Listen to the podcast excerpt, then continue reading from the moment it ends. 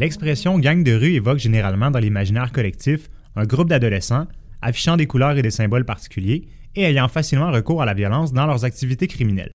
Mais est-ce que ces clichés permettent vraiment de comprendre et de brosser un portrait juste du phénomène? Je m'appelle Vincent Mousseau et vous écoutez Enquête de criminologie. Enquête de criminologie, c'est un balado de vulgarisation scientifique où à chaque épisode, des experts du milieu académique et pratique viennent nous aider à investiguer quelques mythes et croyances populaires à propos de la criminologie. Le sujet de cet épisode est le phénomène des gangs de rue et on en parle avec René-André Brisebois, praticien-chercheur à l'Institut universitaire Jeunes en difficulté du CIUS Centre-Sud de l'île de Montréal. Et Sylvie Hamel, professeure au département de psychoéducation à l'Université du Québec à Trois-Rivières et chercheur au Centre international de criminologie comparée.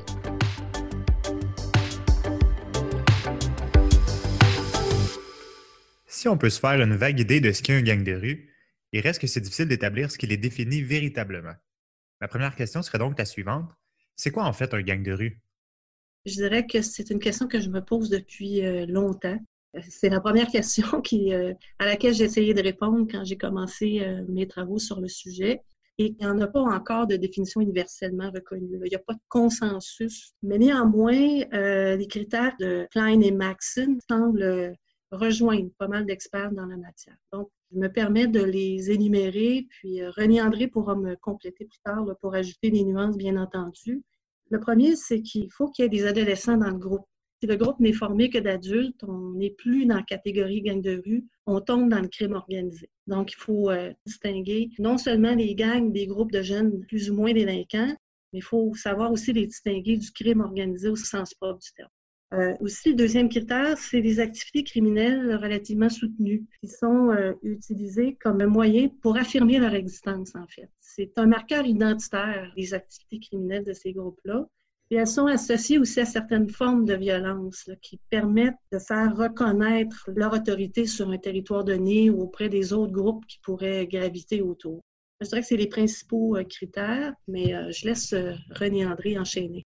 Oui, euh, en fait, euh, quand on prend la définition de Klein et Maxon, ce qui est vraiment intéressant, c'est qu'on est venu un peu plus, euh, surtout enlever des éléments stigmatisants. Tu quand on disait que les jeunes avaient certaines couleurs, des signes, des symboles, on s'est très rapidement aperçu que c'est pas tous les gangs qui affichaient ouvertement des signes et des symboles. Donc, à ce moment-là, ces groupes-là passaient sous le radar, on n'arrivait pas à les repérer. Donc, ça vient un peu plus, je dirais, baliser cette définition-là. Et enfin, je dirais, mettre un terme à ce débat-là qui, qui depuis longtemps, c'est-à-dire de euh, est-ce qu'il y a des bons et des mauvais gangs de rue? Est-ce qu'il y a des gangs de rue non criminalisés? Y a des gangs de rue criminalisés? C'est comme si on s'en venait quand même vers un certain consensus qui disait, quand on parle de gang de rue, il y a nécessairement associé de la criminalité à ces groupes-là. Donc, on n'est plus dans le discours de, ben, c'est des jeunes qui socialisent, qui c'est normal, qui se tiennent ensemble, qui aient de la petite délinquance. Ça, on le sait que ça fait partie d'un passage, je dirais, très commun à l'adolescence. Donc, cette définition-là est vraiment de plus en plus, je dirais, unanime, tu sais, autant au plan de la recherche, puis on essaie de l'amener de plus en plus vers la pratique également.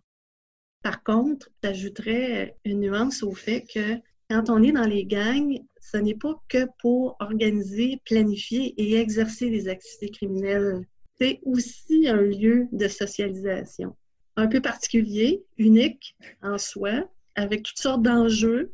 Mais les jeunes euh, qui vont dans les gangs, ils vont aussi pour être avec leurs amis, se sentir comme en famille, même pour rencontrer des garçons et des filles. Alors, euh, pas non plus exclure totalement la dimension sociale du gang. À fait. Euh, en fait, je connais pas de, gangs qui n'ont pas cette vie-là sociale très forte aussi, qui n'est pas nécessairement criminalisée. C'est juste que la définition vient, comme je dirais, une fois pour toutes, proposer de trancher le débat en disant est-ce qu'on peut s'entendre quand on vient ajouter le qualificatif de rue, qu'on parle de leur criminalité aussi qui est associée euh, aux endroits publics, qui, a une criminalité qui est plus visible, qui est plus euh, associée à la jeunesse, associée. Fait que ça venait quand même marquer le pas par rapport à ça. Et à quoi est-ce que vous faites référence exactement? À quel type d'activité criminelle ça donne généralement les gangs de rue? Je suis loin d'une spécialiste sur la question de la criminalité des gangs. Moi, je me suis beaucoup plus intéressée aux jeunes qu'à leur criminalité euh, à travers les années. Mais néanmoins, on en parle beaucoup quand même de ces activités criminelles-là. Elles nous mmh. inquiètent, elles nous préoccupent énormément. Et ce qui les caractérise dans les gangs de rue, c'est qu'elle est diversifiée. En fait, c'est dérangeant parce que les gangs sont adaptés, ils sont malléables, ils sont flexibles, euh, ils trouvent le moyen de saisir toutes sortes d'opportunités pour faire de l'argent. René André pourra me détromper, mais il n'y en a pas encore qui s'installent dans un seul créneau criminel. Tout à fait. Euh, souvent, on va qualifier les membres de gang comme des polymorphes au plan criminel. Donc, c'est un peu, là, euh, touche un peu à tout, tout ce qui peut rapporter de l'argent. Euh, fait que souvent, ce qu'on va voir, puis je dirais les formes de criminalité plus tendance, c'est vraiment actuellement, c'est beaucoup la fraude, le proxénétisme, le trafic de stupéfiants, donc les activités très euh, communes, je dirais, qui rapportent aussi beaucoup d'argent. Euh, comme Sylvie le disait, il y a toutes sortes de formes de criminalité aussi, là, fait qu'on on en rajoute à ça. Là. Mais ça, je dirais que c'est quand même les principales. Puis il y a aussi des formes plus particulières, je dirais plus signature, euh, une gang de rue, là, souvent, qu'on va reconnaître aussi dans le modus operandi ou dans la, criminalité là, qui, qui s'opère. Et est-ce que vous avez des exemples de ces crimes signatures qui sont propres aux gangs de rue? Oui, quand on parle de drive-by, c'est le fait de tirer à partir d'une voiture en marche, donc de, croiser un adversaire, puis là, de, de, commencer à tirer dessus en plein jour avec des victimes collatérales très probables.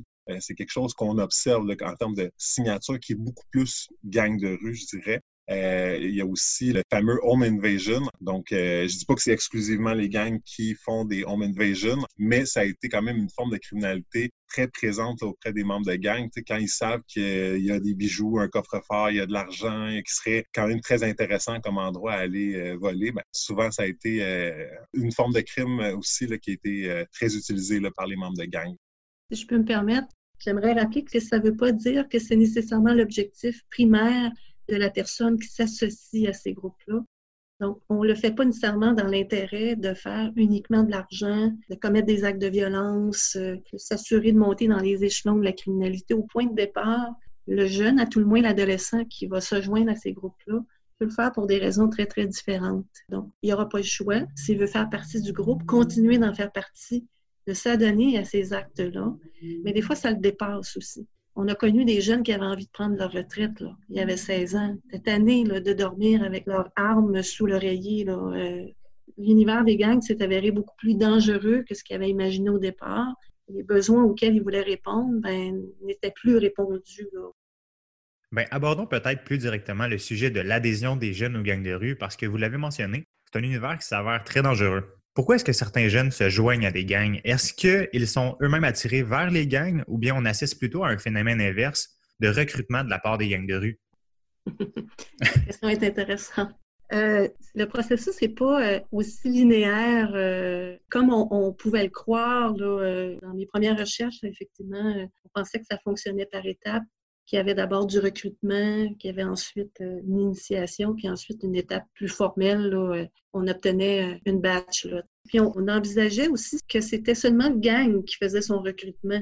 On ne pouvait pas envisager que certains jeunes puissent, dans une certaine mesure, se rapprocher, vouloir se faire remarquer, mais euh, c'est que les gangs font beaucoup plus partie de l'environnement de ces jeunes-là qu'on peut l'imaginer. C'est souvent des gens qui ont grandi ensemble, sont allés à l'école ensemble. Donc, c'est un peu comme ça que ça peut se produire de façon beaucoup plus fluide et euh, qui ressemble plus au développement d'un réseau euh, social naturel mm-hmm. que de façon formelle, comme on en a déjà parlé. Et je ne crois pas effectivement, quand ils sont très jeunes, qu'ils peuvent euh, vraiment mesurer euh, précisément qu'est-ce qui les attend quand ils rentrent là-dedans. A priori, ce qu'ils veulent, c'est faire partie de quelque chose de plus grand qui va leur permettre de, se trouver une place.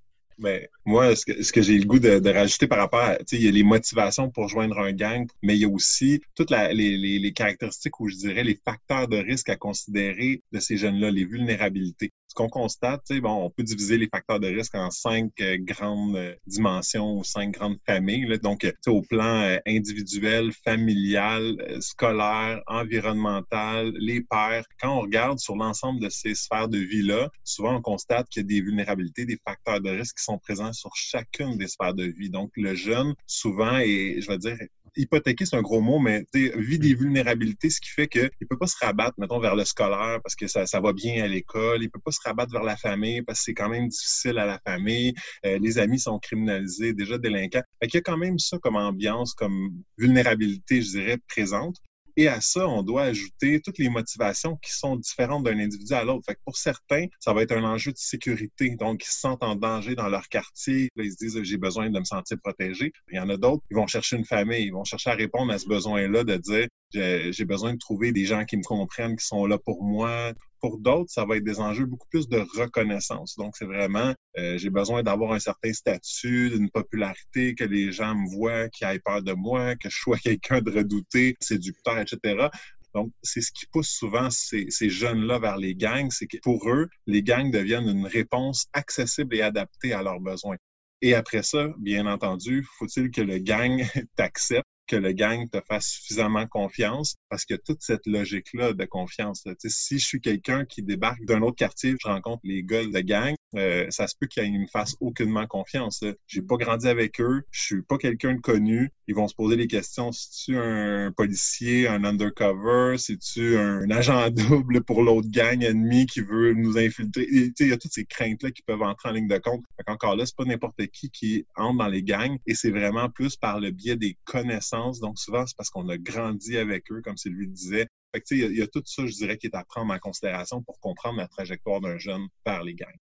Par contre, euh, quand on en parle de cette manière-là, de cette affiliation-là à travers des liens sociaux naturels, c'est un peu épeurant quand on pense au désistement, parce qu'on se dit, mon Dieu, si ça s'est tricoté tout naturellement comme ça dans leur vie, comment euh, pourront-ils parvenir à s'en détacher? Parce qu'ils peuvent être fatigués, ils peuvent être tannés un jour, euh, se rendre compte que le gang ne répond absolument pas à leurs besoins. Très souvent, les raisons pour lesquelles ils en sortent, c'est exactement les mêmes pour lesquelles ils ont voulu y rentrer. Donc, ils se rendent compte que l'ensemble des besoins auxquels ils voulaient répondre ne sont pas répondus.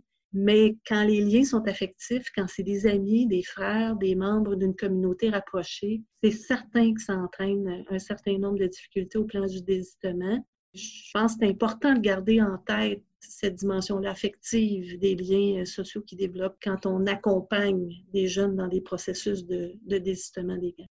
Tout. Je dirais dans les défis qui attendent les jeunes euh, qui veulent se sortir de cet univers-là, euh, c'est souvent la peur. Donc, euh, les craintes de représailles des membres de son propre groupe. si je décide de partir, jusqu'où je vais avoir des répercussions par rapport au fait de vouloir me distancier puis me sortir de cet univers-là?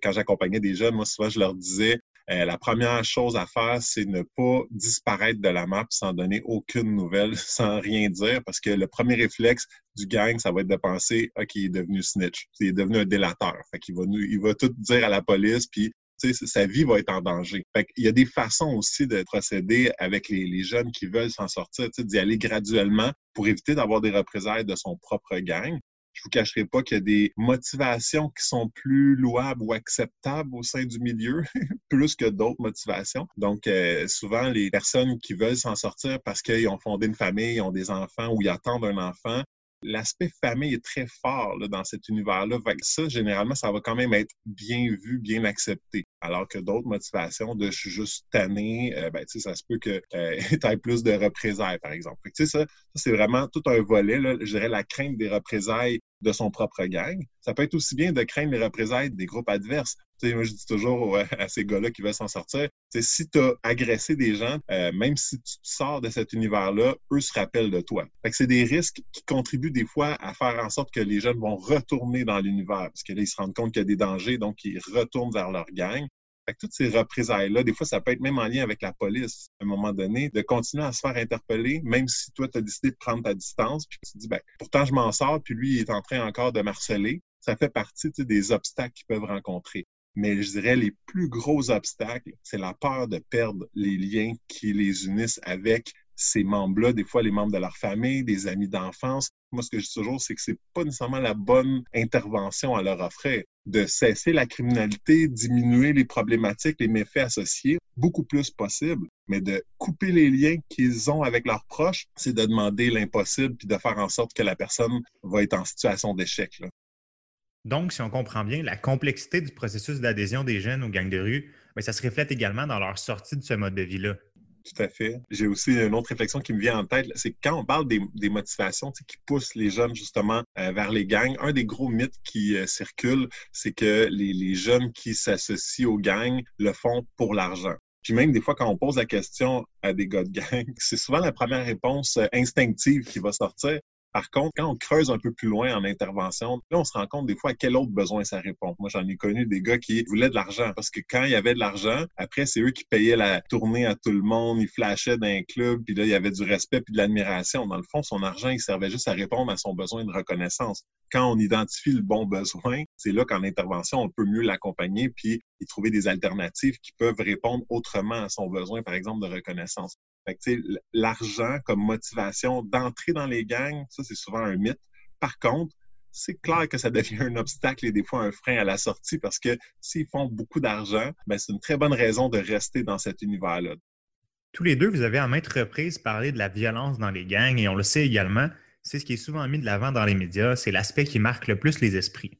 Dans la réalité, à quel point est-ce que les gangs ont vraiment recours à la violence dans leurs activités au quotidien? Euh, on ne peut pas nier, euh, ça fait partie de la dynamique du groupe.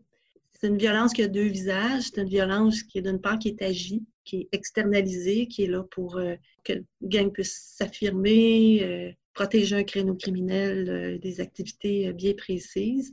je me rappelle au début de ma pratique, on en parlait comme des pop-corn. Ils pouvaient sauter sur n'importe qui sans aucune raison, euh, cibler notamment des personnes âgées ou euh, faire toutes sortes de, drôles d'affaires dans, des autobus ou dans le métro. Euh. donc, ça a été énormément alimenté. Ça nous a fait bien peur. Euh, moi, la première, jusqu'à temps qu'à un moment donné, on commence à, démêler des choses, et à se rendre compte qu'effectivement, cette violence accompagne généralement une activité criminelle au sens propre du terme. Elle s'adresse souvent euh, aux membres des gangs rivaux en premier lieu. Euh, c'est pas vraiment un jeu de loterie, là, cette affaire-là. Ça sort pas de nulle part mais c'est effectivement très sévère et très violent. Puis je pense pas que c'est de nature à s'atténuer. Je pense pas que la tendance veut actuellement que les gangs deviennent moins violents avec le temps.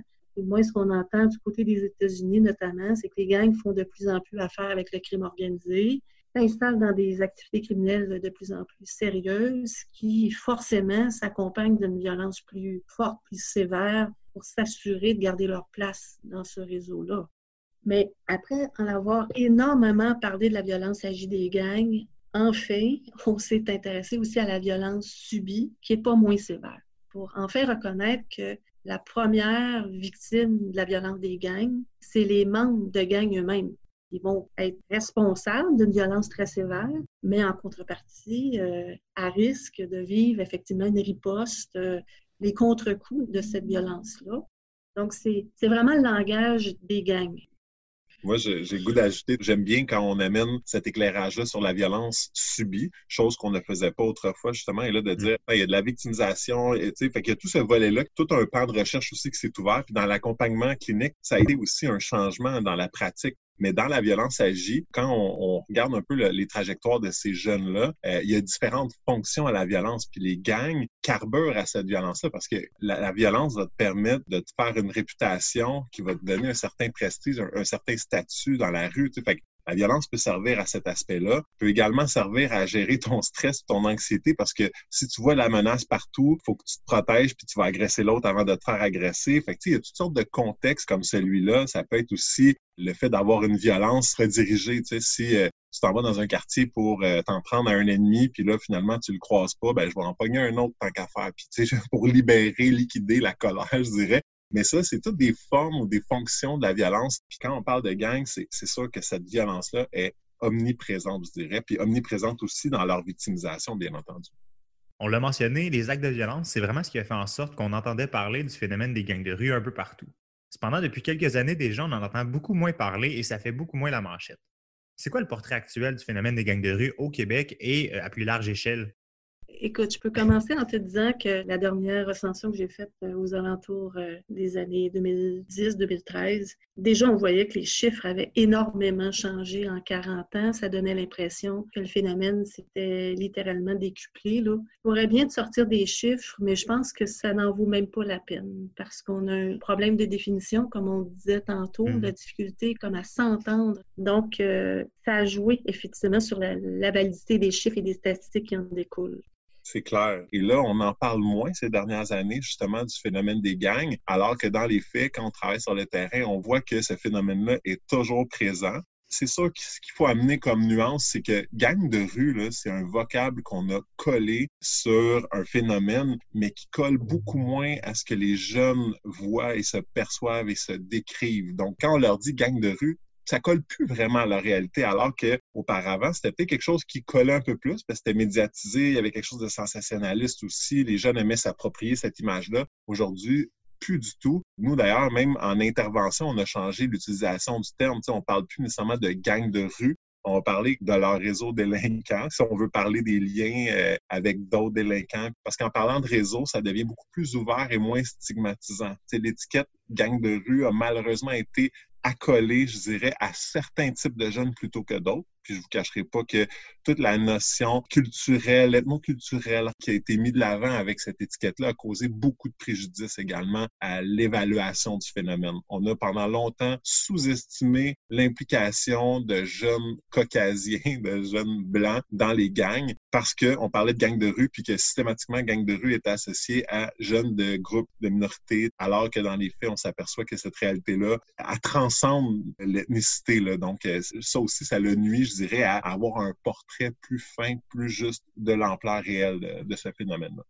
C'est intéressant quand René André parle du fait qu'ils sont peut-être un peu plus discrets à cause de tout le phénomène de la discrimination. Euh, c'est forcément plus difficile dans le contexte de mener des opérations euh, répressives. Parce que si je me permets d'enchaîner sur euh, mm-hmm. la prise en charge, quand on pense à prendre en charge le phénomène, on pense à lutter. Mais pour être capable de mener des opérations répressives efficaces, ben, il faut être capable d'identifier les bonnes personnes au bon moment, dans les bons groupes.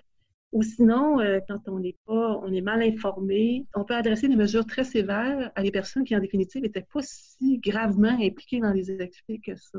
Donc, il faut avoir des approches très calibrées aussi pour que ce soit efficace, parce que quand ton chum se fait prendre, euh, ça peut te remettre en question ça peut euh, soulever une certaine ambivalence. Puis tu curieux de savoir qu'est-ce qui lui arrive maintenant qui a été pris. Est-ce que euh, les mesures de réadaptation qui lui sont euh, offertes sont intéressantes? Ben, si tu vois qu'il est durement pris en charge, que ça t'apparaît beaucoup trop sévère comparativement à son implication dans les activités du gang, ben, ça peut te dissuader de quitter le gang. Donc, euh, c'est complexe de mener des opérations euh, efficaces. Dans tous les cas, les meilleures sont celles où les policiers ont réussi à faire alliance avec le reste de la communauté, à créer des liens de collaboration euh, avec d'autres secteurs d'intervention où est-ce qu'ils pouvaient se passer le relais.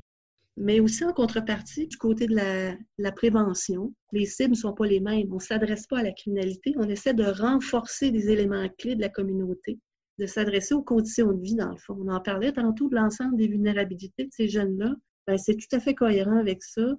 C'est de développer des ressources dans les communautés, renforcer le développement économique et social, aller chercher des adultes significatifs qui ont envie de s'impliquer auprès des jeunes. Euh, on travaille des fois euh, même pas directement sur les jeunes, on travaille sur les familles, on travaille sur les écoles, tout pour faire en sorte qu'on arrête de focaliser strictement sur la criminalité, mais beaucoup plus sur des facteurs de protection, pour éviter que les jeunes aient tendance à se tourner vers les gangs. tu parlais des aspects, beaucoup de, mettons, les initiatives de répression au niveau de la prévention. Je peux me permettre un mot au niveau des initiatives plus de réadaptation, puis le, les défis ou l'enjeu lié à cette étiquette-là, gang de rue. Le problème, c'est que on sait que l'univers des gangs, c'est une, une variable importante et nécessaire à aborder en intervention. Mais euh, d'un autre côté, on le disait tantôt, c'est un phénomène dont on parle un peu moins dans les dernières années. Ce qui arrive, c'est que dans les milieux de réadaptation, on s'intéresse donc moins à cette réalité-là, puisque c'est comme si c'était moins présent. Alors que dans les faits, on aurait besoin de parler de cet univers-là, de cette réalité-là, comment ça impacte les jeunes dans leur comportement, dans leurs attitudes, dans leurs choix, et ne pas faire abstraction de ça sans avoir une étiquette qui est dommageable pour eux. Fait que ça, ça a été longtemps le débat. Fait que moi, j'ai goût de transcender le débat, puis au-delà de dire Ah ben là, l'étiquette est nocive, fait qu'on peut pas parler de gang de rue. Moi, je suis d'accord, on flush le mot, aucun problème, mais est-ce qu'on peut parler de cette réalité-là? Parce que si je prends les facteurs qui influencent le plus la criminalité puis la récidive, là, je, vais, je vais parler, mettons, des antécédents criminels, des pères antisociaux, les attitudes pro-criminelles, la personnalité plus criminelle, les, les Big Four qu'on appelle en criminologie. Ben, étrangement, quand tu es associé aux gangs, tu vas avoir plus d'antécédents, plus de criminalité, plus de pères délinquants, plus. Fait que si on considère que l'univers des gangs marque sa vie, marque son quotidien, c'est en travaillant sur cette dimension-là avec lui qu'on va arriver à le faire cheminer vers un processus de sortie des gangs, de désistement, je dirais, du milieu de l'univers des gangs. Au fond, si on entend un peu moins parler du phénomène des gangs de rue dans les médias et qu'on questionne même la pertinence de conserver cette étiquette-là de gang, ben c'est toutefois un phénomène qui demeure loin d'être désuet. Sylvie Hamel et René-André Brisebois, merci d'avoir accepté notre invitation et d'avoir participé à ce balado. Merci beaucoup. Merci à vous. Il semble désormais y avoir consensus sur l'idée que les gangs de rue sont des groupes qui s'adonnent à des activités criminelles diversifiées et principalement lucratives. Toutefois, au-delà de la délinquance, les études des dernières décennies ont révélé que ces jeunes qui s'affilient aux gangs présentent bien souvent des vulnérabilités multiples qui se doivent d'être prises en considération pour la prévention et la répression du phénomène. Vous écoutiez Enquête de criminologie, un balado du CICC, le Centre international de criminologie comparée. La réalisation et la coordination de ce balado est assurée par Marie-Ève Dubois, Raphaël Loireau, Vincent Mousseau et Geneviève Rioux.